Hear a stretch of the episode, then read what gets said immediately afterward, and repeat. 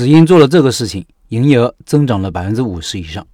那天在我的抖音直播间，有位老板问了一个挺好的问题，他说：“怎么发现自己产品的卖点呢？”问这个问题是因为我说了一个案例，这个案例给大家带来很大的启发。说的是两个羊奶品牌，品牌 A 和品牌 B，品牌 A 增长不起来，但是品牌 B 增长很快，每年超过百分之八十的大幅增长。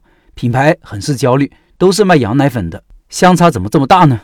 后来接着用户分析，发现品牌 B 的顾客群体买羊奶粉给小孩子喝，主要是因为宝宝喝牛奶后身上长疹子了，而且便秘或者拉肚子，去医院看都看不好，爸爸妈妈很是焦虑。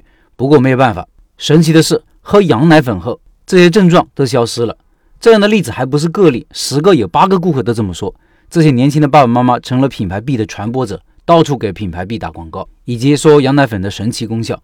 其实背后的原理很简单，就是因为牛奶的分子比较大，难以消化，而羊奶的分子小，比较容易消化。小孩子的消化系统还不成熟，会更加敏感。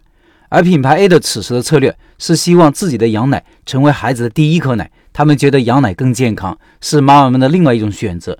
遇到的阻力自然很大，因为大家都是喝惯了牛奶呀，身边的绝大多数人也是喝牛奶长大的，要改变顾客这种消费习惯和思维习惯是很难的，自然打出去的广告转化率就低。后来品牌 A 调整了自己的策略，把原先的广告费发在母婴店的导购上，给导购高提成，让导购把焦虑的顾客找到，向他们介绍羊奶的特点。导购手机里都会存放着宝宝过敏的照片和好转之后的照片。同时，把一些典型的案例放在母婴店里做展示，让妈妈们看到。做了这些事情后，品牌 A 的销售也增长了百分之五十以上。这个案例告诉我们，找到自己产品的卖点，明白自己的产品帮顾客解决了什么问题，这是多么重要的一件事情。那如何找到自己产品的卖点呢？如果你还没有开店，就需要做好两件事情：第一是顾客需求的深入了解，尤其是顾客痛点的把握，这是开店基本功里面的第一条。顾客想要什么？顾客什么问题最需要解决？这是你的突破口。第二个是了解同行的做法，看看他们关注什么，解决了顾客什么问题，甚至了解同行的顾客对同行满意的地方以及不满意的地方。以上两点都可以帮助你在开店之前找到产品卖点塑造的灵感。这样的灵感也会帮助你构建产品竞争力，帮你找到店铺的定位。如果你已经开店了，但是觉得产品卖点还不够明确，或者缺乏说服力，你可以试着问问自己老顾客的看法，问问他们为什么买你的产品，而且一直购买。顾客也许会很高兴地告诉你，你的产品或者服务帮他解决了什么困难、什么问题，是其他店无法提供的。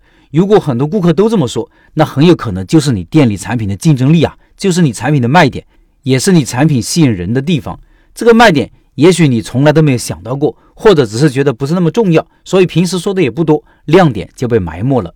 当然，在做这个事情的时候，你自己也需要有一定的辨别力。首先是对于顾客的筛选，并不是每个顾客都一样重要。有些顾客是死忠粉，有些顾客只是偶尔购买，有些可能只是无意间购买了一次。哪个重要呢？当然是死忠粉重要。